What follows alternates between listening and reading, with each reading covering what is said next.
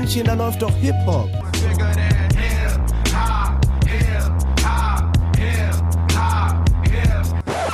Sagen Sie mal, ist Ihnen sowas eigentlich nicht peinlich? Äh, nö. Ein herzliches Hallo und willkommen. Da läuft auch Hip-Hop. Wir melden uns wieder zu einer ganz besonderen Ausgabe. Ich bin wie immer Flo und ich melde mich hier aus unserem Studio bei Präsident Polzin im Büro. Und den möchte ich jetzt auch begrüßen und zwar live mir zugeschaltet aus Köln. Hallo Basti.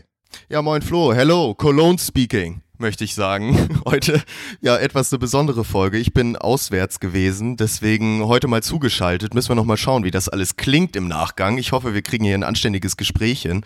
Aber genau, ich bin jetzt in Köln gerade, unter anderem für ein Konzert, wo ich heute noch mal ein bisschen von berichten möchte. Jawohl, da bin ich nämlich auch schon ganz gespannt. Äh, du warst äh, am Freitag, Freitagabend warst du bei, in Köln, ne? Auf dem Konzert schon oder war das gestern Abend?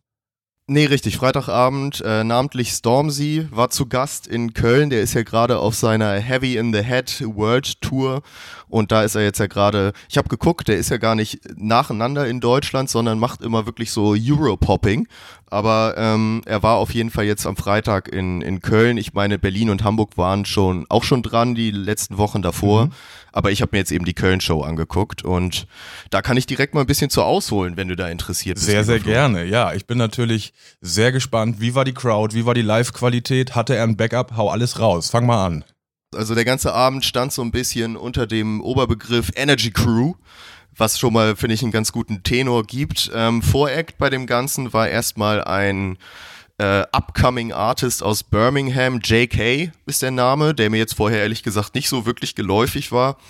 Ähm, der, es ging alles pünktlich los. Er stand ungefähr eine halbe Stunde, hatte, hatte er so ein Vorprogramm gemacht. Ist sehr grimig gewesen, das Ganze. Da hat man schon gemerkt, deutsche Crowd mit so richtig harten Grime tut sich da so ein bisschen schwer. Also die Stimmung okay. war da jetzt noch nicht so noch nicht so richtig ähm, am Höhepunkt, sage ich mal so. Man sieht dann auch immer, das finde ich immer ganz lustig, wie Leute versuchen den Hip Hop Arm zu Grime zu machen, was halt null funktioniert. Also die dann nie irgendwie die können gar nicht schnell genug wedeln mit ihrem Hip Hop Arm so, um den Beat mitzuhalten so. Ähm, aber irgendwann kam es dann auch so, er hatte so, so ein paar größere Hits, wo man dann schon gemerkt hat, so auf so ordentlichen Drum and Bass Beats, wo die Leute dann auch ordentlich mit abgegangen ja. sind. Generell einer, den ich mir jetzt im Nachgang auch nochmal angehört habe und äh, da schon interessiert bin, da mal weiter den im Auge zu behalten. Der hat auch schon so ein paar ähm, YouTube-Hits, sage ich mal, wo, wo schon auch die, die größeren Klicks mit reingekommen sind, der größere Erfolg. Er hat einen Song von Skepta produziert, ähm, der, der auch ganz geil ist. Dementsprechend, den kann man mal gerne im Auge behalten. Hm. JK aus Birmingham. Ja, geschrieben, nicht, raus, nicht JK. Genau, Empfehlung geht raus, so geschrieben wie Jay-Z, also J-A-Y und dann K-A-E. Ähm, deswegen, ich, ich musste nämlich ein bisschen nach dem suchen, weil ich immer JK äh, gegoogelt habe und dann kam immer nur JK Rowling. deswegen war das immer so ein bisschen schwer. Deswegen JK, gerne mal eine Empfehlung raus, den kann man gerne mal abchecken, wenn man okay. interessiert und ist wie lange hat er die Grime. Crowd dann warm gemacht? Was war das für ein Anteil des Abends so? Ja, so eine halbe Stunde, würde ja, ich sagen, hat er, hat er ungefähr gemacht. Äh, dann war man natürlich schon ganz gut angestachelt und hat gewartet und Stormzy, muss man sagen, hat dann auch so ein bisschen auf sich warten lassen. Also das hat schon dann noch ein ganzes Stück gedauert, bis äh, nach JK dann Stormzy auf die Bühne kam. Aber wie er auf die Bühne kam, also das war schon Feuerwerk. Er kam da wirklich mit dem Intro äh, aus Heavy in the Head. Ähm, Big Mike heißt er, glaube ich, Big Michael, ähm, auf die Bühne, was ja auch so einen richtigen Brecher-Beat hat, also so eine richtige Hymne, wie so ein, weiß nicht, wie so ein Boxer, der in den Ring läuft, äh, kam er da auf die Bühne und hat, also da war komplett schon, die Crowd war schon am Durchdrehen. Ja. Also er war selber wohl nice. immer äh, sehr geschockt oder was äh, beeindruckt, wie krass die Crowd da war. Und gut, ich weiß jetzt nicht, also die Kölner Crowd ist ja bekannt dafür, dass sie immer sehr, sehr gute Stimmung mhm. hat. Ähm, er sagte das irgendwie auch. Ich weiß, man weiß noch nie, was man da natürlich von halten soll. Ne? Also ob es jetzt stimmt, dass Köln so viel mehr abgegangen ist als Berlin und Hamburg, das weiß ich natürlich nicht. Aber also die Stimmung war wirklich fantastisch. Also da war äh, Moshpits, die äh, fast die die 90 Prozent der Halle eingenommen haben. Also das war, da, da, das ging richtig ab. Stormzy hat da ein, ein Feuerwerk nach dem nächsten abgefeuert. Geil. Ähm, die ganzen Hits natürlich alle am Ende nacheinander. Also da, da ging dann irgendwann gar nichts mehr. Da sind die Leute nur noch durchgedreht. Der Typ, man hat richtig gemerkt, wie der so Bock auf diese ganze Show hatte. Im Nachhinein, das habe ich auch noch nie erlebt. Am Ende der Show ist, war Stormzy bestimmt eine halbe, dreiviertel Stunde einfach im Publikum und hat sich mit Leuten unterhalten. Ach, krass. Also ist nicht von der Bühne gegangen. Der stand dann die ganze Zeit, hat sich mit allen unterhalten, Handshakes gegeben, Fotos gemacht, Videos gemacht, aber direkt in der Crowd so gesehen. Und das war schon geil. Und man hat halt auch richtig gemerkt, wie viele Leute den Typ mittlerweile auf dem Schirm haben, feiern und appreciaten. Wie die Leute bei äh, Vossi Bob mitgerappt haben, fuck the government, fuck Boris. Ja. Da hat er sich so mega gefreut, dass er das dreimal mit Rewind gemacht hat und alle wieder ausgerastet sind und so. Also das war schon, war schon ein sehr geiles Konzert, muss man wirklich sagen. Also da, da bereue ich nix. Geil. Du hattest ja auch auf unserem ähm, Instagram-Kanal schon ein paar Highlights ähm, dokumentiert. Das hatte ich jetzt gerade gedacht, als du meintest, die Hits wurden zum Ende rausgeballert. Ähm, Shut Up und so habe ich da in Erinnerung. Was ich aber nicht sehen konnte, Richtig. was mich nochmal interessieren würde, ob der schon so eine Art Bühnenaufbau hatte, was dann ja auch immer so, ja, damit einhergeht, sobald die Künstler so ein, ja, so eine etwas größere Nummer werden. Wie war das so? Du meinst jetzt von der Bühnenshow? Ja, genau. ne? Also hatte er einfach also- nur so ein blödes Plakat hängen oder irgendein geiles, geilen Aufbau? Keine Ahnung. Nee, er hatte, er hatte ein ganz geiles Lichtarrangement, würde ich sagen. Also, aber das war's auch. Also, war nicht mal ein großes Plakat oder sonst was im Hintergrund. Im Hintergrund einfach nur der DJ, der quasi auch so ein bisschen sein, sein Backup war, aber sich auch sehr zurückgehalten hat. Und sonst war da, es ging viel mit Licht. Also, das war eigentlich das Einzige. Er hatten relativ viele Scheinwerfer, die dann äh, gerade so am, beim Intro beispielsweise so richtig so auf den Beat abgepasst ins, ins Publikum geballert haben. Da hat man dann schon gemerkt, so, das nimmt einen gut mit, aber da war jetzt, also es war keine Pyro-Show oder, oder sonst was oder großes Bühnenbild aufgebaut. Eigentlich ging es alles hun- 100% um Stormzy. Also er war sozusagen das Bühnenbild. Und er hat auch eine richtig gute Show gemacht. Aber jetzt einen großen Aufbau oder sonst was gab es da nicht. Ja, also so wie ich mir das vorstelle, bei dem Riesenkerl so alleine auf der Bühne, wenn du sagst quasi ohne Backup, nur noch mit DJ, das ist dann ja auch eine, eine richtige Erscheinung auf der Bühne, ne? Hat man so einen Fokus. Ich muss mich da so ein bisschen an Sammy erinnern, der das auch gerne hat, der dann so alleine im dunklen Lichtkegel steht oder so. Also das kann ich mir bei Stormzy richtig gut vorstellen. Und er hat auch schön presented, das. oberkörperfrei, wa?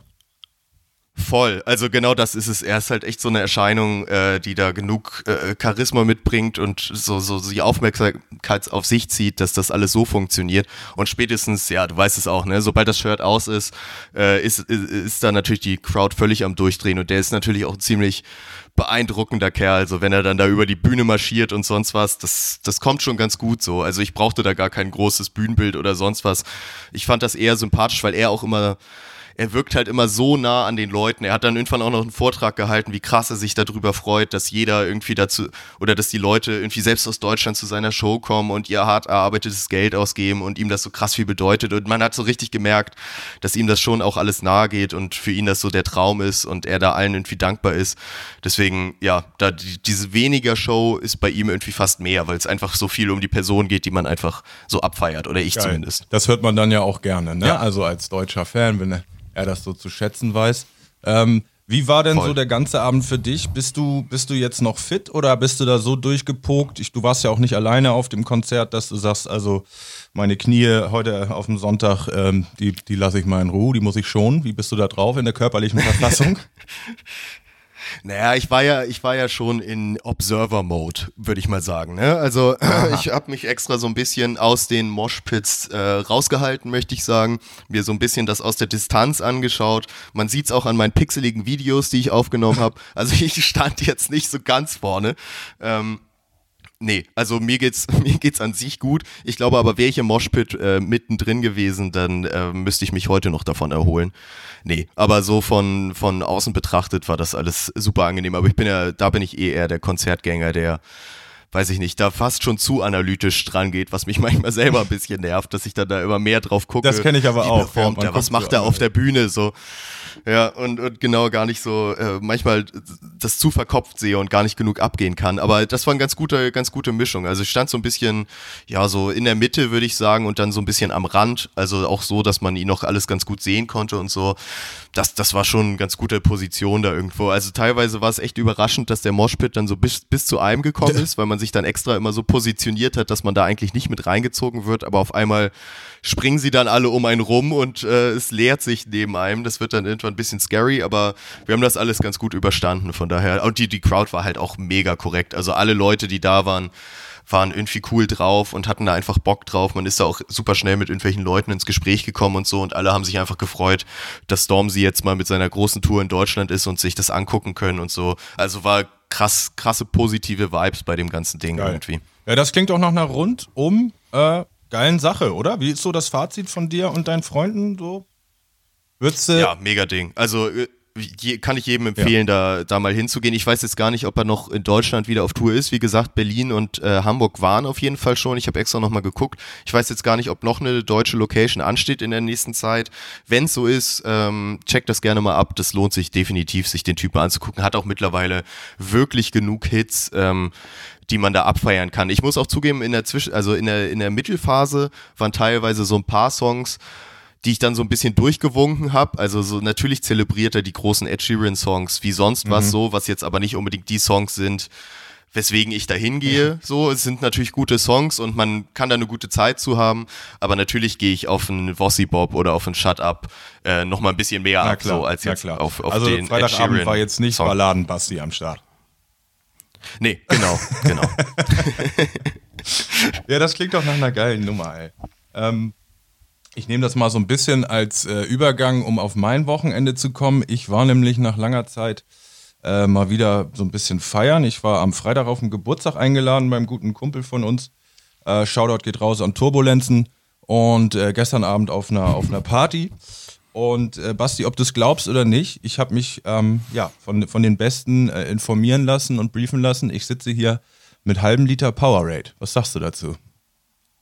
Ui, ja, ja, das ist natürlich, das ist interessant. Da, das ist wahrscheinlich jetzt dein, dein Katergetränk, oder was? Der Ansatz, um den Kater loszukriegen. Richtig, also es ist, es ist kein, kein, kein richtiger Kater, aber ich muss sagen, also meine, meine Knochen und meine Dancing Shoes, die haben gestern Abend schon ganz schön geglüht und ja, also das, das steckt mir heute Ah, schon. heiße Sohle aufs Parkett gelegt. Richtig, richtig. Also da, da ging der ein oder andere Moonwalk äh, durch die Tür heraus. Äh, und, und nee, also da ähm, bin ich heute so ein bisschen im Schongang, um eben auch in die äh, Top-Verfassung für, für, unseren, für unsere Aufnahme zu kommen, ist ja klar, ne? Das ist natürlich gut. Da hast du natürlich äh, an den Elektrolyten nicht gespart mit Powerade. Das So freut mich aus. sehr. Elektro die Elektrolyte rein in die Masse. So, so, so soll es sein. ähm, Basti, ich würde dir gerne mal einen kleinen Newsflash geben, was ich so heute mitgebracht habe. Und vielleicht können wir dann ja einen kleinen klar. Einstieg finden mit dem Release Friday, den ich mir wieder etwas genauer angeguckt habe. Was sagst du? Ja, sehr gern. Genau, also wir haben am Freitag haben wir neue Musik bekommen von unter anderem, das ist ja jetzt schon die reine Gewohnheit im Deutschrap, dass das da am Freitag nur so knallt. Ich habe mich beschäftigt mit Megalos neuem Output, neuem Single aus, neuer Single-Auskopplung von Farid Bang und dem Rapper Elias habe ich mir etwas genauer angeschaut. Der droppt nämlich in der letzten Zeit auch ein geiles Video nach, der, nach dem anderen. Zusätzlich haben wir noch eine Albumankündigung von Sierra Kid, äh, ganz interessant. Und ähm, die Schlagzeile UFO wird von Fortnite-Star gepumpt. Uhu, Fortnite zieht sich langsam durch bei uns, habe ich das Gefühl, das Thema. Aber gerade deine, deine äh, Release-Übersicht gefällt mir ganz gut. Da ergänzen wir uns nämlich, glaube ich, wirklich sehr gut, weil ich habe die, äh, die, die du jetzt angesprochen hast, habe ich auch gesehen, aber mich nicht so richtig tief reingedickt. Ähm, andere, ich habe dafür ein paar andere Sachen vom Release Friday jetzt mitgebracht und äh, hoffe, dass wir uns da ganz gut ergänzen Ah, geil, können. geil. Aber sonst führ gerne erstmal aus. Ja, genau. Also ich fange mal an mit Farid. Farid hat jetzt schon die dritte Single-Auskopplung ähm, rausgebracht am Freitag. Wir hatten die letzte hier ja auch bei DLDH groß diskutiert. Der, der, das Knaller-Feature mit Kollega und Flair auf einem Track. Jetzt ist es der neue Track Ching Ching Ching. Ähm, mit äußerst aussagekräftigem Titel ähm, und einem wirklich ganz interessanten, unterhaltsamen Video mal wieder. Ähm, und zwar hat Farid da äh, ja, festgehalten, wie er ähm, diesen Monat, ich glaube vor ein, zwei Wochen, mit zwei Fans äh, eine Shoppingtour durch ja, Südeuropa gemacht hat. Das ging äh, in Paris los, war da zu sehen. Da hat er die ein bisschen mit Klamotten ausgestattet. Dann ging es nach Milano, Mailand, Italien. Da wurde weiter geshoppt. Und ausklingen lassen haben sie das irgendwie in Saint-Tropez und sind dann wirklich also innerhalb eines Tages von morgens in Düsseldorf los bis abends um elf wieder in Düsseldorf gewesen. Und zwischendurch hat er, ich weiß jetzt nicht was für Summen, aber also der hat die da nur mit Designerklamotten ausgestattet. Richtig sympathisch. Und natürlich passend, Krass passend zum Titelthema, Ching Ching Ching. Also Farid rappt so ein bisschen im Flair-Drip, ist mir aufgefallen. Gerade was so seinen Flow angeht, verändert er sich immer mehr so in dieses swaggige, ja, also so Drip-Level. Einwort-Hook und, und, und ähm, das hat mich also wirklich stark an Flizzy erinnert, aber eben im positiven Sinne. Ich glaube, Farid hat sich da so ein bisschen was vom guten alten äh, Flair erzählen lassen und eben auch helfen lassen. Ähm, Überrascht mich jetzt ein bisschen, dass du das sagst, weil gerade bei dem ähm, letzten ähm, Public Enemies hatte man ja eher das Gefühl, Farid geht wieder back to the roots, also Rap wieder so ein bisschen wie früher. Du hast was recht. jetzt ja nicht die Ein-Hook-Geschichte wäre, ein Wort-Hook. Da hast du definitiv recht. Ähm, deswegen hat mich dieses Video auch irgendwie geflasht, obwohl es halt nur so diese, diese kleine Mini-Doku darüber ist, wie er seine Fans mit Luxusklamotten ausstattet. Aber das ist wirklich so in einem Guss. Ähm, er rappt halt im Refrain, äh, was immer er auch macht, selbst wenn ich im Sarg liege, macht es Ching, Ching, Ching. Das ist so die relativ einfallslose Hook, muss ich an dieser Stelle sagen. Aber es passt halt ganz geil, weil in diesem Video so derbe viele Markenklamotten und Geldscheine und, und, und Designer-Sneakers vorkommen, dass man irgendwie das Gefühl hat, man will auch mal bei Farid dabei sein, wenn es Ching, Ching, Ching macht. ja, weißt du, unter welchen Umständen die, die, der die Fans da mitgenommen hat? War das irgendwie ein Gewinnspiel, irgendein Boxinhalt oder sonst was? Oder war, hat er einfach seine, sein, sein Gönjamin? Ich weiß es leider nicht ganz genau. Also, hm, ich habe mich das auch gefragt. Allerdings kenne ich jetzt auch die, die letzten ähm, Geschichten von Farid. Die sind ja auch schon ein bisschen länger her. Nicht so genau, dass ich jetzt weiß, ob dieses äh, Spezial da irgendwie in der Box zu gewinnen war. Ansonsten könnte ich mir vorstellen. Ich würde mich da sonst auch ganz gerne für anmelden. Richtig, also wenn er die einfach so Pi mal Daumen irgendwo rausgegriffen hat, vielleicht aus Instagram-Kommentaren, dann sollten wir unser Engagement, was kommentieren und so und äh, Folgerschaft angeht, äh, deutlich erhöhen. Das sehe ich ganz genauso. Ähm, wie das aber zustande gekommen, weiß ich nicht. Also es war eine junge Frau, ein junges Mädel und, und ein äh, junger Kerl, die also wirklich aus dem Strahlen gar nicht mehr rauskam. Und dann waren sie erst in irgendeinem so Burberry-Shop und haben so eine riesenkarierte Downjacke bekommen in diesem klassischen Burberry-Look.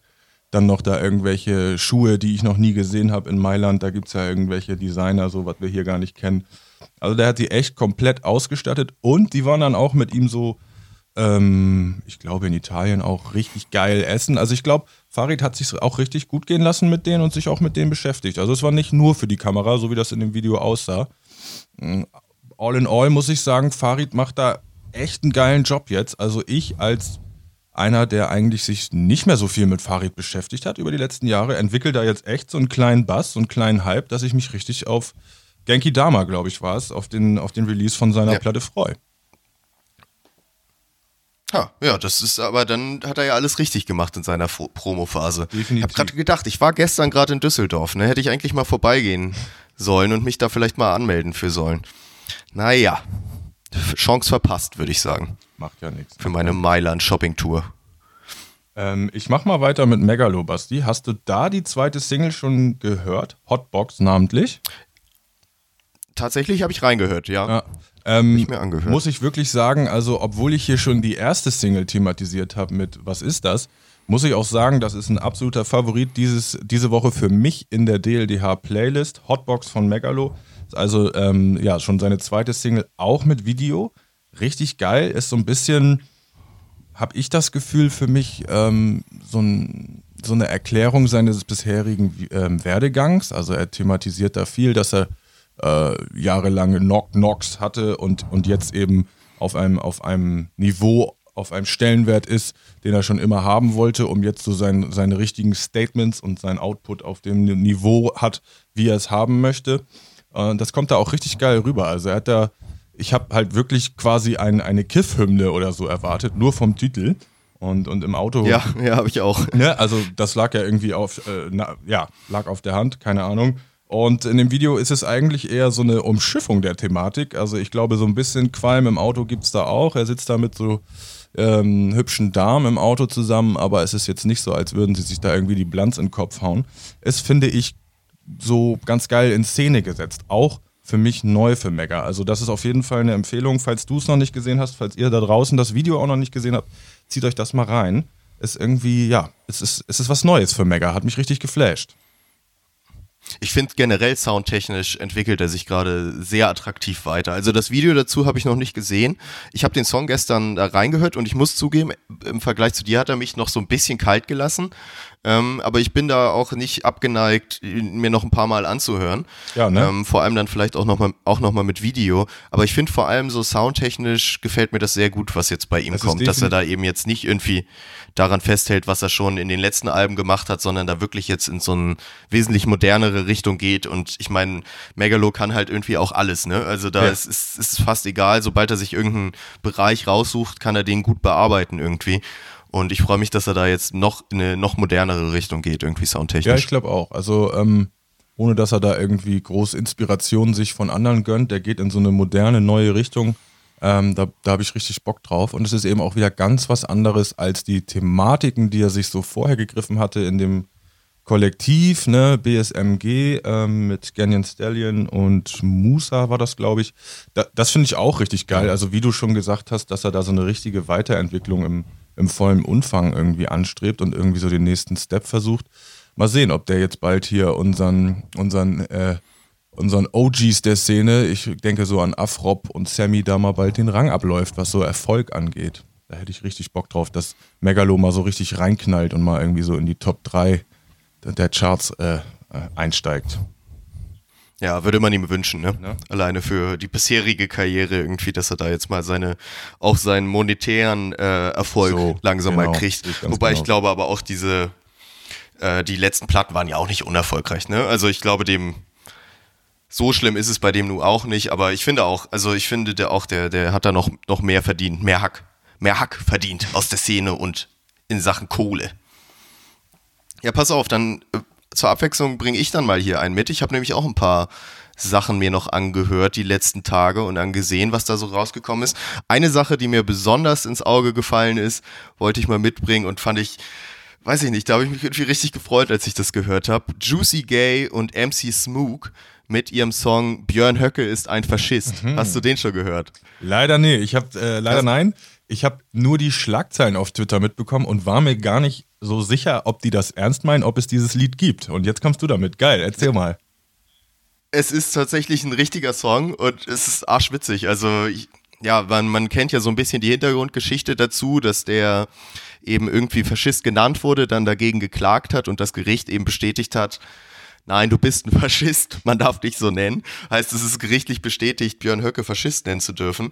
Ähm, und darum dreht sich eben auch so ein bisschen dieser ganze Song und der hat jetzt auch nicht viel Inhalt, außer eben, der ist halt ein Trap-Song, der sehr politisch ist und gegen die AfD, was irgendwie schon mal ungewöhnlich ist, einfach so, dass man sich da so klar positioniert.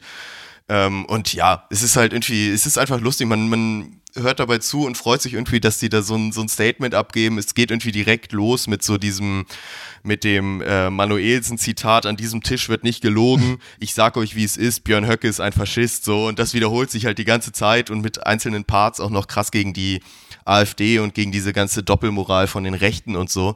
Und finde ich sehr geil gemacht, einfach das ganze Ding. Das wirkt auch sehr wie so eine, ja, also Sache, die jetzt nicht groß lange konzeptioniert wurde, habe ich das Gefühl, sondern eben so aus so einem Bedürfnis, da jetzt einfach mal was zu machen, ähm, entstanden ist.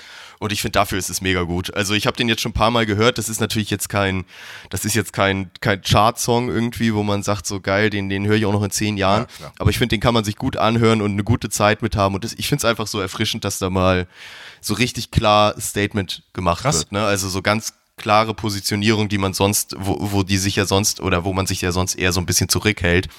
Und ähm, ja, das, da ist der Song das genaue Gegenteil. Ja, geil. Also auf dem ersten, es klingt ja so, als wäre dann tatsächlich auch ein bisschen ähm, politischer Umgang, so gerade was der Text angeht, da mit drin. Das hätte ich nämlich jetzt wirklich, muss, Komplett, ich, ja. muss ich zugeben, nicht erwartet, so von Juicy Gay. Nee, ich mich auch nicht. Deswegen hat es mich auch überrascht und, und besonders gefreut, weil die Parts sind eben auch, die haben auch eine, eine äh, ordentliche Message drin, gute Aussage und so und sich auch so ein bisschen mit dem Thema befasst. Ne? Also jetzt, mhm. ja, ist jetzt natürlich keine äh, politische Ausarbeitung des Ganzen so, sondern eben, ja, aber es spricht einem so, also mir zumindest äh, ganz gut aus der Seele, muss ich dazu sagen. Und ich fand, ich fand die ganz cool, den Song irgendwie. Und ich mag es, dass sich da irgendwie mal jemand so direkt positioniert. Ja, normal. Witzig, denke genau. ich gerade, wie. Dann habe ich noch. Ja, fahren Sie fort. Ja, ich nur noch eine, wenn du noch was zu Björn Höcke als Faschist sagen möchtest, tu das gerne. Ja, Björn Höcke ist ein Faschist, sage ich dann ganz gerne. okay, dann haben wir das auch geklärt. Eine Sache habe ich noch dazu, die ist mir nur so wieder über seltsam über den Weg gelaufen. Ich wusste auch nicht so ganz, ob ich es mitnehmen sollte, aber ich habe es mal mitgenommen. Und zwar ist das ein Rapper, wo ich ungefähr seit bestimmt fünf Jahren nichts mehr von gehört habe. Also ich weiß, dass der Rapper weiterhin Musik macht, aber ich es mir einfach nicht mal angehört habe. Und zwar geht es da um den guten Pfad. Und Fahrt hat einen neuen Song draußen für sein bald erscheinendes Album. Ist das eine Single? Der Song heißt Jupiter. Und den habe ich mir angehört. Und mir ist aufgefallen, Fahrt rappt einfach seit zehn Jahren exakt gleich. Was ich irgendwie beeindruckend fand. Ich dachte irgendwie, oh, Fahrt hat mal wieder was. Da höre ich mal rein, mal schauen, was da kommt. Der Song hätte auch vor zehn Jahren rauskommen können. Und der, also, das klingt jetzt ein bisschen gehässig, aber irgendwie war das echt so meine Erkenntnis, als ich diesen Song gehört habe, wo ich so dachte, krass, dass der exakt konstant ja. ist, die ganze Zeit. Ist schon fast beeindruckend konstant. Das kann halt auch eine Qualität sein, wenn seine Fans das zu schätzen wissen, zu schätzen wissen. Ne? Das ja, da, ist schwer zu ich sagen. glaube, das tun sie wohl. Also ich, ja, ich weiß auch nicht. Der Song ist auch, ja, der, weiß ich auch nicht. Ich bin der größte Planet Jupiter, ist die Hook. ähm, ja. Also, ja. kommt nicht auf die DLDH-Playlist. Ich wollte es einfach mal mitbringen, weil ich es irgendwie. Knallt also nicht so aussagekräftig, so. sagst du. Nö, du, du, ich, ob ich den Song draufpacke oder einen Fahrtsong von drei Alben zuvor, macht irgendwie für mich keinen großen Unterschied, ehrlich gesagt.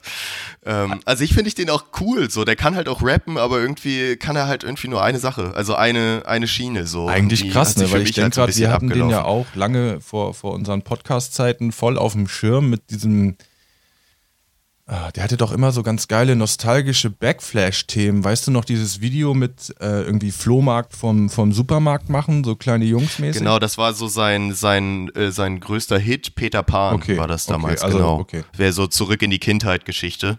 Ja, genau, das war so. Der kommt ja eigentlich ursprünglich so ein bisschen aus diesem Battle-Rap und äh, hat sich darüber dann so einen Namen gemacht. Aber ja, der Peter Pan-Song war so sein größter Hit und seitdem ja, weiß ich auch nicht genau, in, in welchen Größenordnungen der so schwebt. Ich schätze, er hat seine Hörerschaft, die scheinbar auch dankbar ist, äh, dass er sich da so treu bleibt, sag ich mal. Mhm. Äh, ich fand es nur irgendwie ganz lustig, weil ich so erwartet habe, oh, mal schauen, wie der sich entwickelt hat. Klick an und es ist einfach exakt, exakt dasselbe so. Aber ich, das soll auch nicht, das klingt jetzt sehr gehässig. Ich will es eigentlich gar nicht so gehässig sagen. Ich fand es nur irgendwie ganz zum Schmunzeln, lieber Flori, zum Schmunzeln. Okay, okay.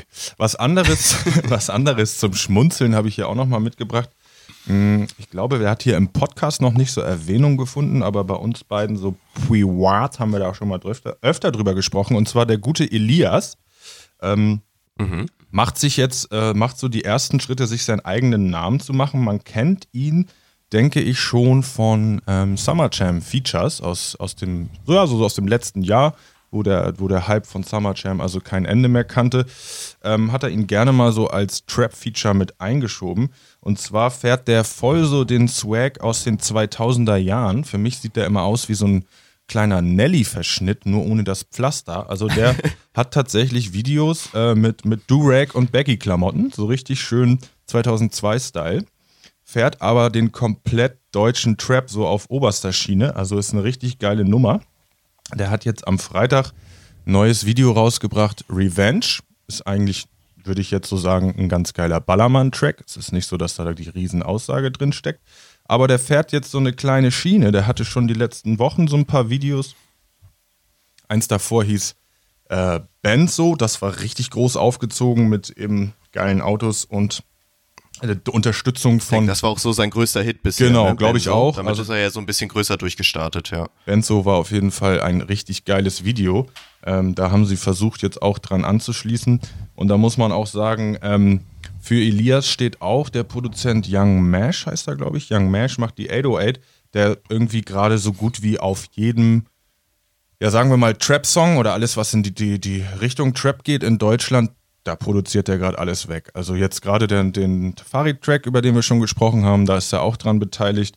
Und alles, was so aus, ja, sagen wir mal, Banger-Musik, KC Rebell-Region äh, äh, die letzten Wochen und Monate erschienen ist, da ist er auch dran beteiligt.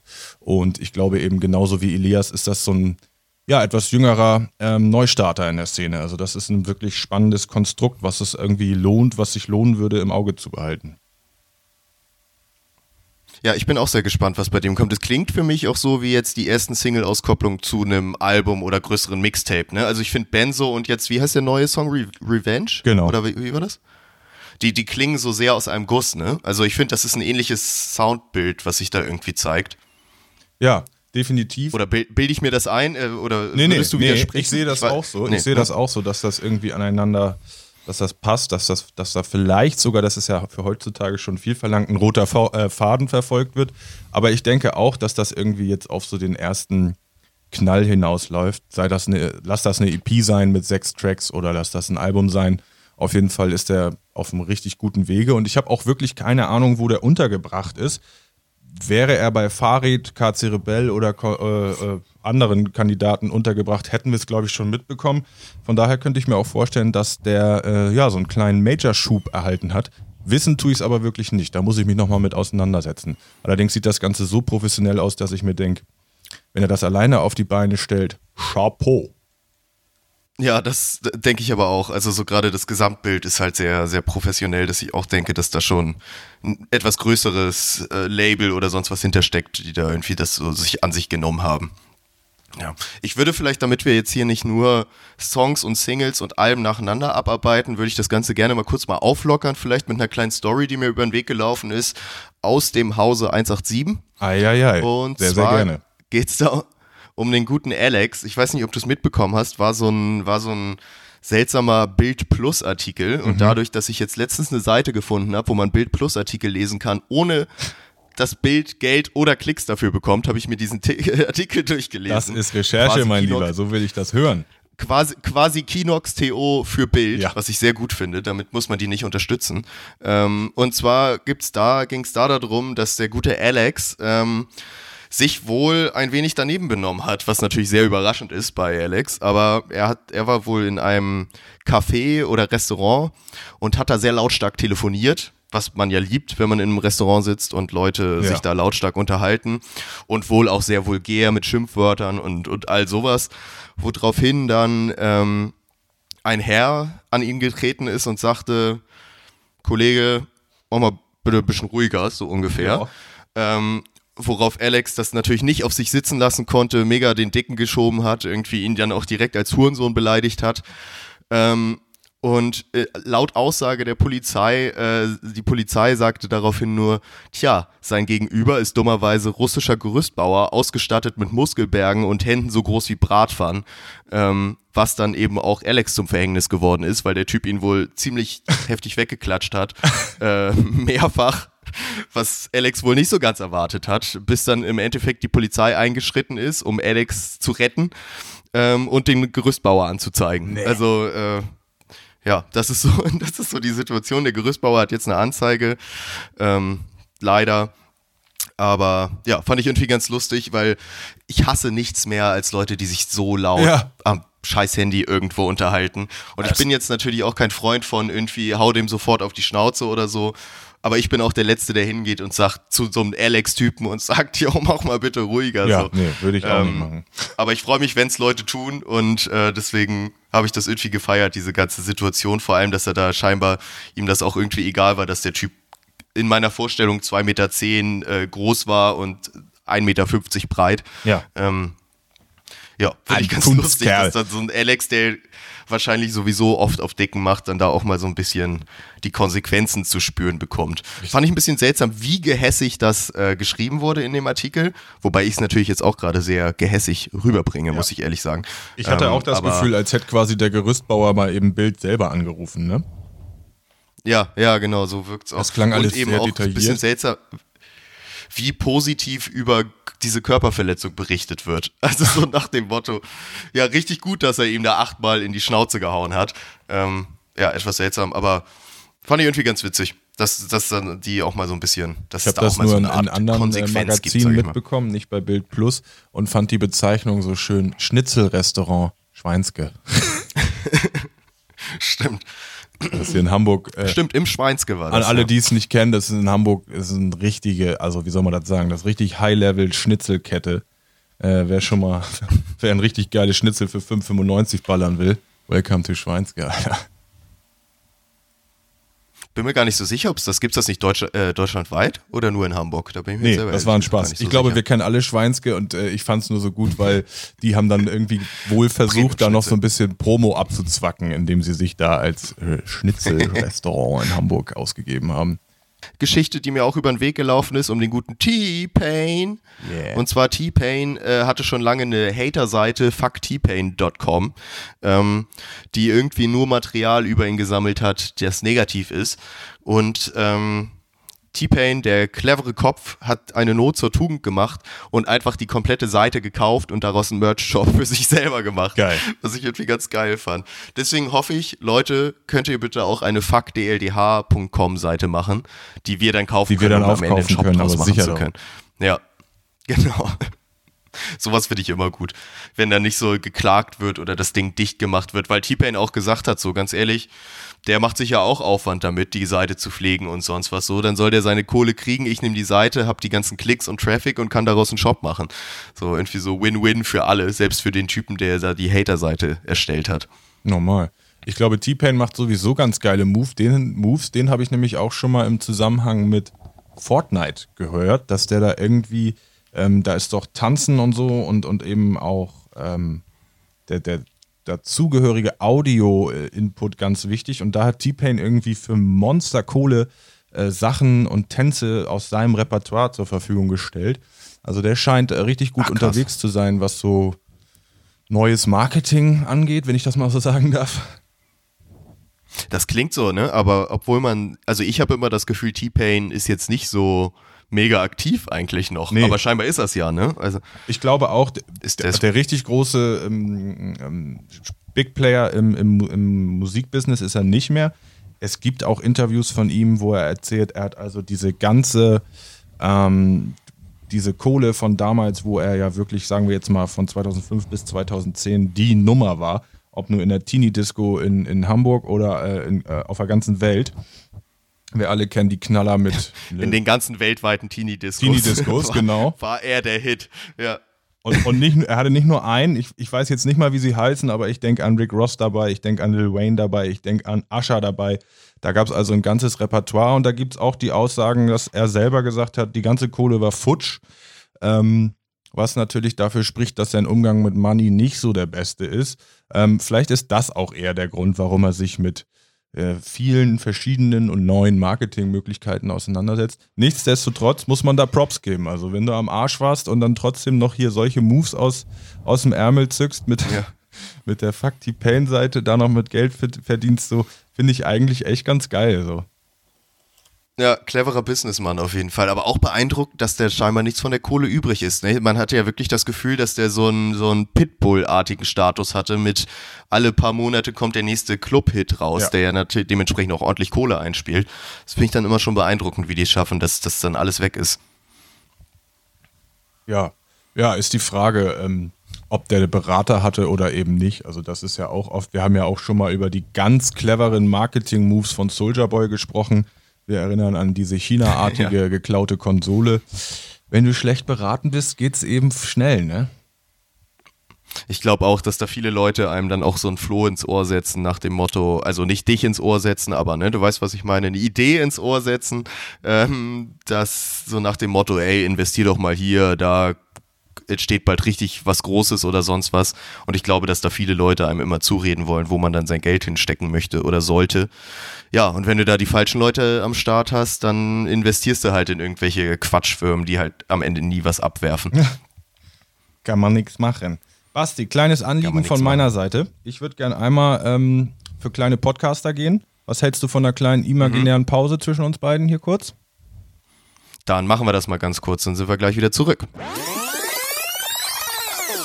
Alles klar, Flo. Ich hoffe, du konntest dich dann äh, ein bisschen erleichtern, weil ich habe hier jetzt gleich mal ein knallhartes Thema mit dabei. Da musst du ein bisschen an dich halten, deswegen war das vielleicht auch ganz gut gerade. Ähm, und zwar geht es da um den guten Ehrenmateria, möchte ich fast sagen. Ja. Der gute Materia, ähm, sowieso Sympath des Landes, möchte ich, möchte ich fast sagen. Also bei mir ganz groß ins, ins Herz geschlossen. Ähm, hat sich mal wieder ein kleines Thema oder einem Thema angenommen, wo man, wo er eigentlich schon länger äh, bisschen aktiver drin ist. Da geht es um das ganze Thema Back to Green, eine Kollektion von, eine, eine Kleidungskollektion mit einhergehender Dokumentation über die Entstehung des Ganzen.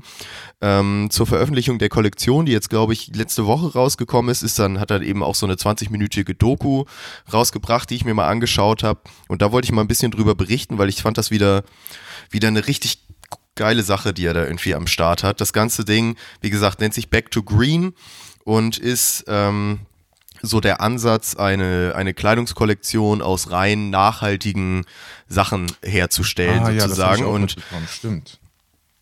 Genau, und er führt das Ganze so ein bisschen aus und nimmt einen da auch so ein bisschen an die Hand als Zuschauer und erklärt einmal so den ganzen Prozess, worauf es ankommt, sozusagen, was auch so die Faktoren sind, die halt äh, so umweltbelastend sind und ähnliches. Er geht direkt los, dass er, es geht direkt los, dass er mit einer sogenannten Sequel Initiative äh, zusammenarbeitet, was so eine Foundation ist, kann man sagen, die sozusagen so Kooperationsgrundlagen für Firmen bieten, die aus Meeresplastik äh, Sachen Sachen herstellen wollen. Und mit denen hat er sich zusammengetan, zeigt direkt, dass er irgendwie, dass die am Hafen von Barcelona ähm, jetzt damit so, so, so Mülltonnen, sag ich mal, aufgestellt haben, dass jeder Fischer, der bei seinem, bei seinem Fang, sag ich mal, in den Netzen auch Plastik mit hat, dass er das da in diese Tonnen reinschmeißt mhm. und aus diesen Plastik werden dann wieder neue Sachen gemacht, sozusagen. Und unter anderem eben auch diese neue Back to Green Kollektion, dass sie eben genau dieses Plastik benutzen, was die Fischer aus dem Mittelmeer fischen, um daraus eben dann neue Sachen herzustellen, die auch rein nur daraus hergestellt werden aus mit Farbe, die äh, ökologisch abbaubar ist und ähnliches und erklärt das immer dann noch ganz lustig, worauf es eben drauf ankommt, immer mit so kleinen Matzen, die so reingeschnitten sind. Ähm, und das ganze Ding wieder super sympathisch. Man merkt total, dass sie da irgendwie wieder mit drei, vier Leuten unterwegs sind, das ganze Ding begleiten irgendwie und da total hinterher sind und auch immer so ihre Beweggründe, ne, so erklären. Also so sagen, gut, wir wissen, wir können jetzt nicht hier die ganze Welt verändern, wir können eben nur da wirken, wo wir uns auskennen. Ja, das ist eben so ein bisschen diese Kleidungsgeschichte, genau da sind wir aktiv, da können wir irgendwie einen Einfluss drauf nehmen. Und äh, das haben sie damit auch ganz gut gemacht und ich kann das irgendwie jedem nur empfehlen. Ich sich das mal anzuschauen. Das ist halt auch weniger mit diesem, hey, fühl dich schlecht und kauf deswegen unsere Kollektion Geschichte, sondern eher dieser Ansatz, wir wollen hier einfach mal vielleicht versuchen, was anderes zu machen. So einfach mal den, den Versuch zu starten, ob das damit auch, auch geht. Und ich finde, also die Kleidung, die sie da gezeigt haben, die sah auch echt ganz geil aus, fand ich. Ähm, ich werde mich da auf jeden Fall nochmal so reingucken, ob man da sich vielleicht sogar mal was holen kann, weil ich finde diesen Ansatz einfach gut. Ne? Ja, klar. Es, ähm, ich denke mal, da geht es ja auch, wie du sagst, es geht ja nicht so um, um Brainwash, sondern einfach mal den, den versuchen, den Ansatz zu finden, den es halt braucht, dass du weiterhin irgendwie ja, geile Klamotten machen kannst, ohne schlechtes Gewissen zu haben, dass das irgendwelche Kinder in Südostasien gestrickt haben, ne? Ja, genau. Und eben auch dieser Ansatz, was, was er eben dann auch so sagt, was, was einem ja ähm, gar nicht immer so bewusst ist, aber natürlich eigentlich völlig offensichtlich, dass er dann auch sagt, so jedes Gramm Plastik, was bisher hergestellt wurde, bleibt halt natürlich auf unserem Planeten so ja. ungefähr. Ne? Was, also das, das geht ja nicht weg. Ähm, und dass das immer ein größeres Problem wird und man sich halt die Frage stellen muss, was stellt man damit an? Und gerade diesen Ansatz, weil das gibt's ja auch häufiger schon, so aus, aus Müll, aus Meer meinetwegen Sachen herzustellen, ja. Wo, wo ja auch viele Leute dann irgendwie Kritik dran äußern, so nach dem Motto, ist das denn aber dann überhaupt ökologisch? Äh, wo ich aber jetzt finde, gerade jetzt in diesem Beispiel mit diesem, wenn die Fischer eh rausfahren, um Fische zu fangen und in ihren Netzen eben Plastik haben, war, es früher so, dass sie es zurück ins Meer geschmissen haben und jetzt schmeißen sie es eben in diese Tonnen, um daraus äh, Kleidung herzustellen. Mhm. Ähm, was meiner Meinung nach einfach ein cooler Ansatz ist irgendwie. Und ich finde, ich, ich weiß nicht, also Materia ist da auch irgendwie einer, dem ich da in dem Sinne vertraue, dass ich sage, der, ich glaube, der hat da einfach sehr positive Beweggründe hinter und will da einfach irgendwie was Gutes, was Gutes an Start bringen. Und deswegen finde ich, ist das irgendwie fördernswert oder da zumindest mal drüber zu sprechen, auch wenn ich jetzt ja gar nicht so der große Bio-Öko-Umwelt-Typ mhm. äh, bin, finde ich aber trotzdem, dass man da zumindest mal so ein, so ein Auge drauf haben sollte. Und wenn man, weiß nicht, nach einer neuen Kleidung sucht oder sonst was, dass man vielleicht da mal schaut, ob man da was findet, um das so ein bisschen diesen, diesen Gedanken ist, einfach voranzubringen. Ne? Lass uns mal ist, aus ähm, vielleicht alten Plastik was machen. Sorry.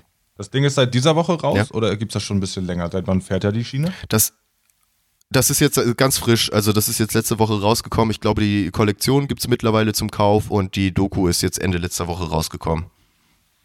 Nice. Habe ich tatsächlich auch noch nicht gesehen. Ich habe auch die Klamotten bis auf einige Instagram-Posts noch nicht so verfolgt. Ich denke mal, das kann man auf jeden Fall auch, äh, wie du schon sagtest, als Empfehlung rausgeben. Werde ich auf jeden Fall auch selber mal tun. Designtechnisch hat Materia sowieso ja einiges drauf. Also ich gehöre auch zu seinen Merch-Käufern schon seit einigen Jahren, sei es Masimoto oder Materia, da hat er immer wieder geile Ideen. Das jetzt noch in, in Fair Trade Clothing verpackt, so, das ist ja echt, ist eigentlich ein Ding für die Zukunft, ja, wie du schon meintest. Finde ich richtig tight.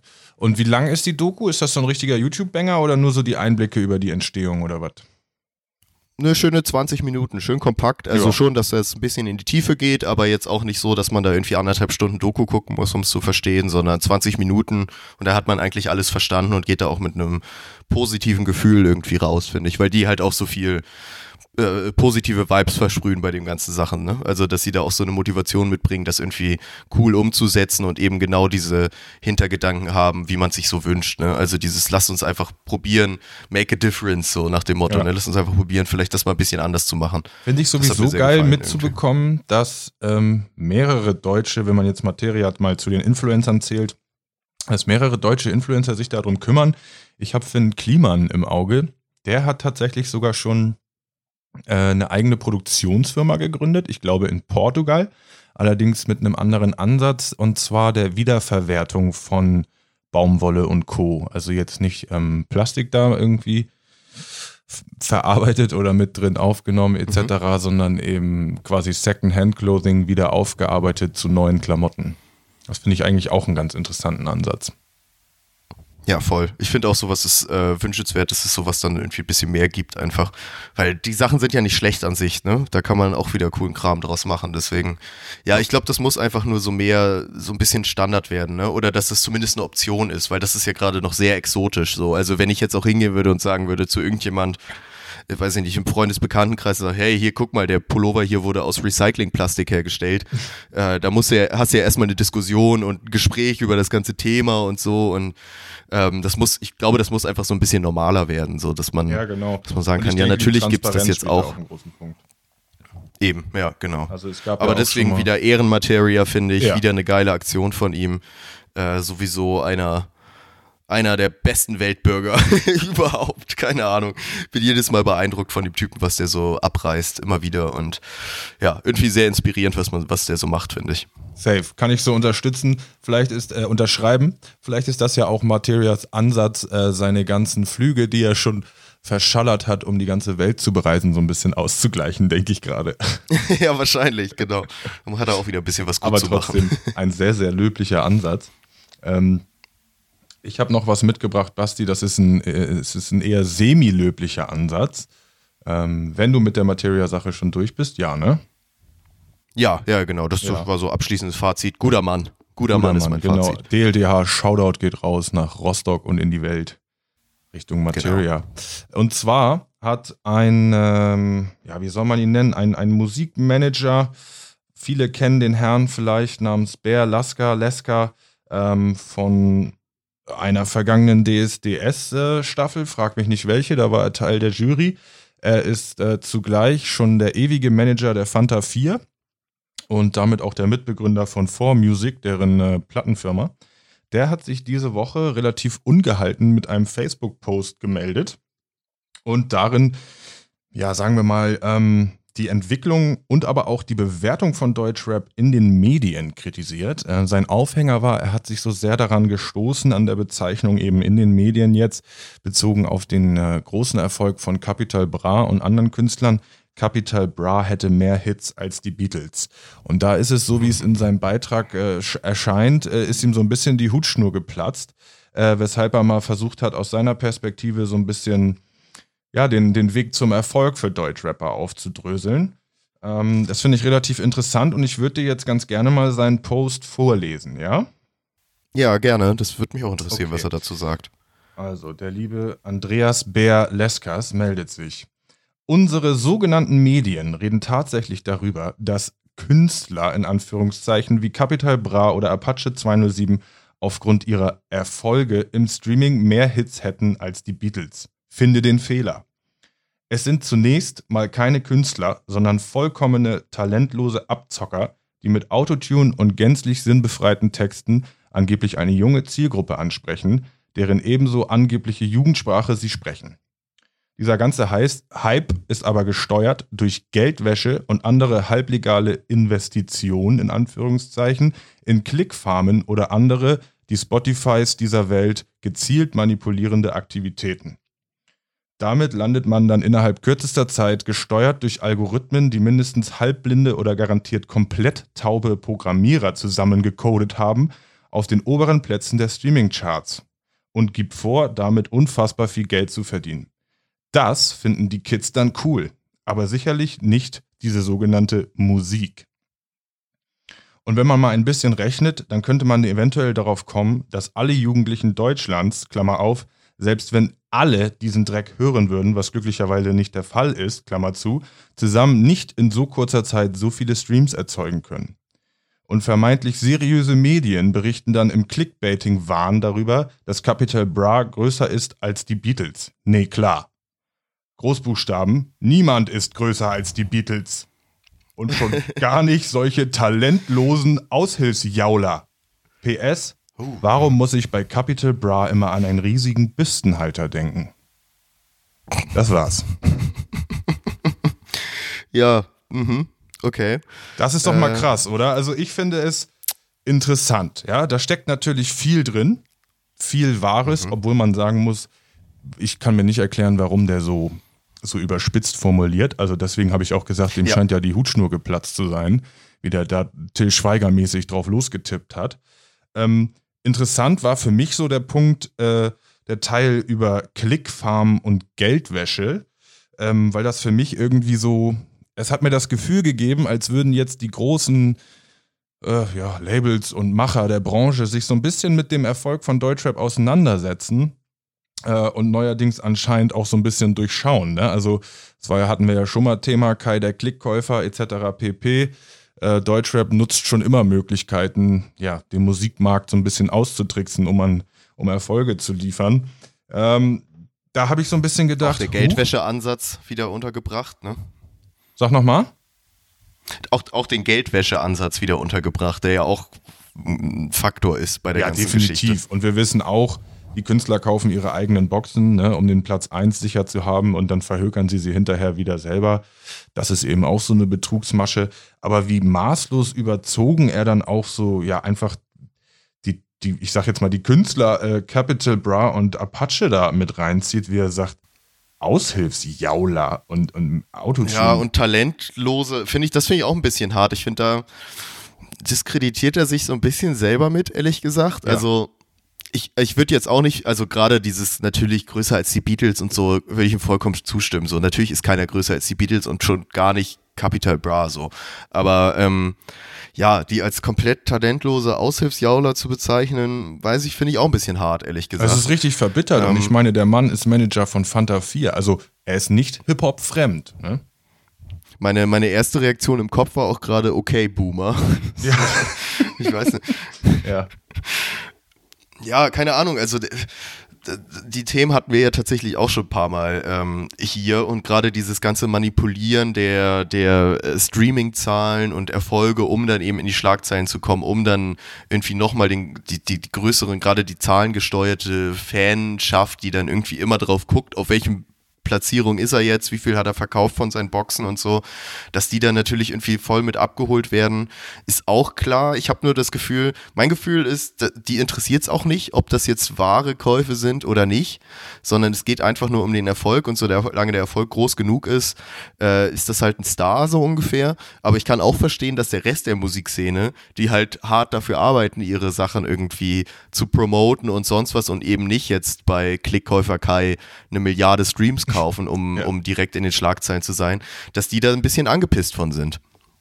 Ja, verstehe ich auch, aber es ist ja irgendwie, also die kämpfen ja alle mit den gleichen Mitteln, ne? Wenn er jetzt neidisch Eben, ist, ja. ähm, warum seine Künstler nicht die Erfolge von Capital Bra haben, dann kauft ihr auch Clickfarm oder wie auch immer die das machen. Also ich will hier gar nicht die Methoden thematisieren, sondern für mich ist einfach interessant, dass also quasi der, der Chef von 4Music, wo alle Max Harris und Casper und Materia und alle sind da, also es ist ein Riesenladen, dass der quasi jetzt sich so verbittert zeigt, anstatt das irgendwie mit seinem Know-how, was er ja auch definitiv von der Branche hat, also das nicht nachvollziehen kann, weißt du? Er nutzt ich finde auch gerade das Name-Dropping schwer. Also so gerade so ein Apache ist jetzt einer, wo ich am wenigsten noch finde, dass der jetzt seinen Erfolg nur gekauft hat. Ja. So, also ich finde, da steckt schon was hinter, wo man jetzt, man kann, also das, ob, ob, ob einem die Musik gefällt oder nicht, ist ja nochmal Geschmackssache. Aber dass das Ding irgendwie schon anständig und rund ist, finde ich, kann man bei, gerade bei Apache nicht wirklich abstreiten. Ich finde, da gibt's genug andere Leute, denen ich das eher unterstellen würde, dass sie ihre Chartplatzierung nur durch irgendwelche Käufe oder ähnliches erreicht Normal. haben. Das ist ja nun auch ein ähm, Künstler, wo wir alle mitkriegen, dass der auf jeder Ecke und jeder Musikbox gerade läuft. Ja, eben. Also da finde ich, gibt es noch gibt's, gibt's ganz andere, äh, wo, wo ich das viel kritischer finde, wo man wirklich die Songs hört und denkt, was ist das denn für ein Müll? Wie kann das denn jetzt irgendwie auf Platz sechs der Singlecharts sein, so ungefähr. Ja. Was einfach auch nicht gut produziert ist, kein, nicht handwerklich nicht gut gemacht ist irgendwie. Aber ich finde gerade die Beispiele, die die er da nennt, ist ein bisschen schwer. Wobei ich aber auch finde, also ich habe jetzt gerade wieder die neue Kapital und Samra Single 100k gehört dachte, meine Fresse, ist das ein langweiliger Song, der wahrscheinlich auch wieder mega erfolgreich ist. Ja, aber ich, ich kann den gedacht. Frust da irgendwo aus so ein bisschen nachvollziehen. Also gerade dieses, dass halt Charterfolg nichts mit, nicht mehr wirklich viel mit Talent oder Können gemein haben muss. Also ist nicht zwangsläufig mehr, sondern dass du dich halt irgendwo auch da so ein bisschen hochkaufen kannst in die ganze ja, Geschichte. Da hast du vollkommen recht. Ich habe das nur so mitgebracht, natürlich aus der, aus der Hip-Hop, durch die Hip-Hop-Brille gesehen, Hip-Hop-Perspektive, dass ich denke, interessant, dass die Leute sich so Gedanken über Hip-Hop machen und deren Erfolge. Also da muss sich echt so ein bisschen Frust aufgestaut haben. Und ähm, ja, natürlich auch Ärger, weil die sehen, die spielen nicht mit, ähm, mit, mit richtigen Mitteln so, ne? Ja, ich, also ich höre da auch so ein bisschen natürlich den Frust über die Medien raus, die natürlich, ja. was er ja auch sagt, dass sie dann die nächsten, den nächsten äh, Hype-Artikel irgendwie haben wollen und das verkauft sich natürlich gut, die, die, die Zeitung, wenn oben auf dem Titel steht, hey, Kapital erfolgreicher als die Beatles irgendwie. Ähm, und die da einfach auch nicht groß differenziert rangehen. Ne? Die sehen einfach nur irgendwelche Streaming-Zahlen auf Spotify, alles klar, der hat hier irgendwie 20 Platz 1 Singles, deswegen ist er jetzt größer, aber sich mit der ganzen Sache nicht auseinandersetzen.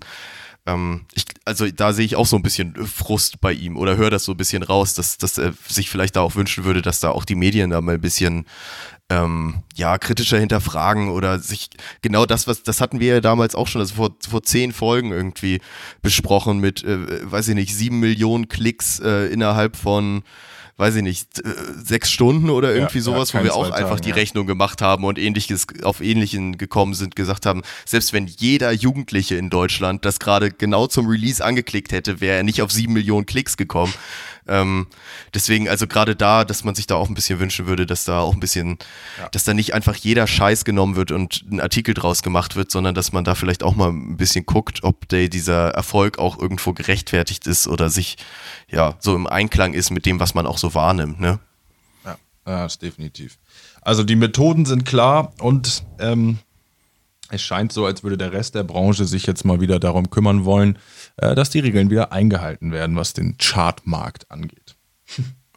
Ich bezweifle ganz ehrlich, dass sie das aber auch, ich glaube nicht, dass sie das schnell in den Griff kriegen. Also gerade die ganze Sache, dass sie das Streams Teil der Chartberechnung sind und es eigentlich wenig Möglichkeiten gibt, genau festzustellen, ob das jetzt ein richtiger Stream ist oder von einer, in Anführungsstrichen, Clickfarm. Ich wüsste nicht, also selbst jetzt als jemand, der irgendwie schon in, in eher im IT- und Medienbereich unterwegs ist und da jetzt auch nicht komplett äh, auf den Kopf gefallen ist, würde mir jetzt kein Weg einfallen, wie, wie Spotify das auch groß differenzieren kann. Also woher soll Spotify wissen, ob das jetzt gerade in dieser Klickkäufer-Doku sieht man ja, wie er das macht, ne? Also, dass er einfach eine riesen Datei hat mit 10.000 Spotify Premium Accounts und die werden einfach alle nacheinander abgeklappert, die dann irgendwelche Songs in irgendwelche Playlists packen. Wie soll Spotify differenzieren, ob das jetzt du und ich sind, die da gerade den Song ganz normal hören, oder ob das Klickkäufer Kai ist, der per Skript da gerade mit 10.000 Spotify-Accounts den Kram hört. Das, das können die ja gar nicht differenzieren. Deswegen weiß ich auch gar nicht, wie die da irgendwie eine Lösung für finden sollen, ehrlich gesagt. Nee, und zumal man, also die, die, äh, die GEMA oder wie sie heißen, GFK, die für die Charts zuständig sind, die verlassen sich ja da, dabei auch komplett auf eine externe Partei, also Spotify, wie die die Klicks angeben. Ne? Genau. Das ist natürlich auch so ein bisschen so, ein, so eine kleine Lücke im System. Ja, vielleicht muss das irgendwie, ja, ich, ich frage mich auch, wie, wie es da eine Lösung gibt. Irgendeine gewisse Verteilung oder so, dass sie dann sehen, weiß ich nicht, wenn auf Amazon Music hat das Ding 1000 Streams, aber auf Spotify hat 7 Millionen, äh, dass man da vielleicht mal so eine gewisse Bereinigung vornimmt und sagt, so, das kann irgendwie eigentlich nicht so ganz funktionieren, auch mit der Verteilung von Nutzern von Spotify und Amazon oder wie auch immer, aber ja, ich glaube, das ist so ein bisschen äh, das Problem unserer Zeit, so ein bisschen, dass das nicht ja. wirklich nachvollziehbar ist das Thema wird uns auf jeden Fall noch begleiten, denke ich auch, bis Bär und seine Kumpels vielleicht genug gedruckt, äh, Druck gemacht haben. So. genau. Wir bleiben gespannt, wir bleiben dran bei der ganzen Klickkauf, äh, der, die gekaufte Karriere-Thematik. Das finde ich, ich finde das auch sehr spannend. Wie das, ja. wie das noch weitergeht. Vielleicht hätte ich sonst noch mal so einen kleinen Ausflug noch mal in Richtung äh, Releases, was rausgekommen ist. Ich habe so einen kleinen äh, Newcomer ähm, Übersicht hier gerade mal über so ein paar Leute, die jetzt wieder was released haben, was mir sehr gut gefallen ist. Neue Kölner, ähm, ein neuer Kölner Newcomer, Aha. der jetzt ein bisschen für Welle, Welle, gesorgt hat mit dem Namen Sigun, hat sein ähm, Mixtape Goon Talk EP oder seine EP Goon Talk ähm, gedroppt und dazu auch eine neue Single mit äh, Lugatti Feature und Video veröffentlicht. Standesgemäß. Äh, die Single jawohl. heißt Genau, die dürfen natürlich nicht fehlen. Äh, Lugardi habe ich gerade das Gefühl, auf, auf jedem Song von jedem Rapper irgendwie gerade vertreten, was ich sehr ja. sympathisch finde. Der Song heißt Bounce mit Video, ist, ist auch ein geiler Song. Die ganze Goon Talk EP gefällt mir sehr gut. Hat vier Songs nur, die finde ich alle sehr geil sind. Ich werde mal einen Song auf die Playlist packen, der heißt Tip Top äh, von Sigun, den könnt ihr euch mal, könnt ihr mal reinhören. Sonst das Video mit Lugardi nennt sich Bounce. Ähm, kommt auch sehr geil. Also generell diese ganze Goon Talk EP, äh, sehr interessanter Sound, den der Typ hat. Auch wieder die Art, wie er rappt, äh, klingt, ist wieder sehr irgendwie frisch mit sehr brachialen, brachialen Beats, die ordentlich nach vorne gehen. Ich glaube auch, lieber Flo, das ist was, was dir gefallen könnte. Ja, Deswegen, ich pack's ja, ich, mal mit auf die Da läuft, da läuft doch Hip-Hop-Playlist. Sehr, sehr gerne. Ich habe schon notiert. Ich erinnere mich an Freitagabend, äh, da habe ich reingehört es aber nicht ganz zu schätzen gewusst. gewusst. Also ich habe mir nicht die Mühe gegeben und hatte irgendwie nach anderthalb Minuten das Gefühl, das gibt mir nichts und habe es tatsächlich ausgeschaltet. Jetzt mit mehr Hintergrund von, von deiner Seite, ähm, ja, muss ich noch mal ran. Muss ich noch mal ran. Hast du, du die EP gehört oder hast du die Single Bounce ich gehört? Die Videosingle nur mitbekommen. Ich habe gar nicht mitbekommen, dass der gleichzeitig eine EP gedroppt hat. Das klingt mehr so, genau. dass ich mir die noch mal geben muss. Die Videosingle, da, deswegen habe ich sie nämlich auch nicht auf die, will, möchte ich sie nicht auf die Playlist packen. Ich finde den Song auch gut, ich finde die Hook nur nicht so ganz so geil. Ähm, deswegen, ich finde Tip Top, den Song, den ich jetzt auf die Playlist packe, das ist mein Hit von der EP sozusagen. Hört da mal rein. Ich glaube, der Typ, der, der, der hat noch einen Weg vor sich. Und dann vielleicht nochmal von einem äh, Untergrund, Newcomer-artigen Artist zum nächsten. Äh, auch einer, den ich gerne mal nenne, Quam E, hat einen neuen Song rausgebracht mit, oh. ich glaube, ebenfalls Hamburger Kollegen Tom Hengst mit dem Namen Ausweis. Ich habe mir dahinter extra in Klammern Hit notiert, weil der gerade bei mir Braucht rauf und runter läuft. Den werde ich, den werde ich nochmal auf die Playlist packen. Wie bitte? Ich sag, den vermerkt ah. brauchte es, ja? Ja, den brauchte es. Das muss ich extra nochmal mitnehmen, dass ich dir das hier auch mitteile. Deswegen ja, der, die zwei der Bruder ist auch mal, kontinuierlich. Sorry?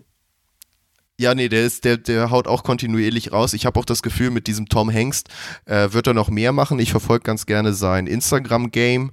Da ist er äh, auch viel mit dem Typ unterwegs.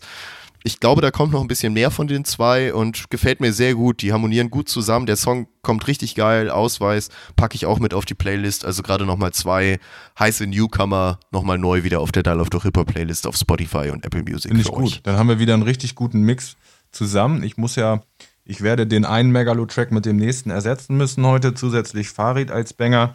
Dann haben wir noch zwei Newcomer, zwei, drei Newcomer mit dabei. Haben wir wieder einen richtig schönen bunten Mix für die Woche, oder? Sehr schön, das finde ich nämlich auch. Und zum Abschluss könnt ihr euch vielleicht nochmal die neue Drake-Videosingle Chicago Freestyle angucken. Die kommt nämlich auch sehr geil. Habe ich ja, nur noch nicht auf Spotify ganz entdeckt. Frisch, ganz frisch, letzte Nacht, sagst du, ist rausgekommen. Ne? Ich bin, äh, ich hab, bin nicht up to date, ich habe es nicht mitbekommen. Genau, der die, also ich, ich habe ihn eben nochmal noch mal gesehen, da stand hochgeladen vor sechs Stunden. Also es ist jetzt gerade, es ist, ist taufrisch, äh, frisch aus der, aus der Fabrik irgendwie. Scheint, ist so eine Doppel, Doppeltrack-Videogeschichte. Ah, Vor allem der erste Track gefällt mir richtig gut. Geil. Das heißt, ich fahre bald nach Hause und dann gibt es erstmal äh, Videostudium mit Drake, von Drake. R richtig, genau. Schön Udi. für den Sonntag nochmal, ein klein, klein Drake-Video. Guti, Basti, was meinst du? Können wir unsere Zuhörer, können wir die Leute da draußen äh, in die Woche entlassen oder hast du noch was, was äh, hier nochmal platziert werden sollte? Oh nee, ich glaube, ich habe meine Newcomer platziert. Unsere, unsere Konzert-Review haben wir gemacht. Also von meiner Seite aus bin ich da erstmal bedient. Ich glaube, wir können die, die guten Zuhörer erstmal so in die Woche entlassen. Sehr gut. Dann würde ich sagen, mit einem gepflegten Shot-Up von in, in der Stormzy Voice entlassen wir euch in die Woche. Ähm, wir danken euch wie immer fürs Zuhören und freuen uns schon aufs nächste Mal. Ihr habt ja wahrscheinlich mitbekommen, immer wieder sonntags, der Hustle is real. Ähm, wir bleiben dran. Äh, wir freuen uns, dass ihr so zahlreich am Folgen und am Zuhören seid. Ähm, ja, wir hören uns bald. Ciao.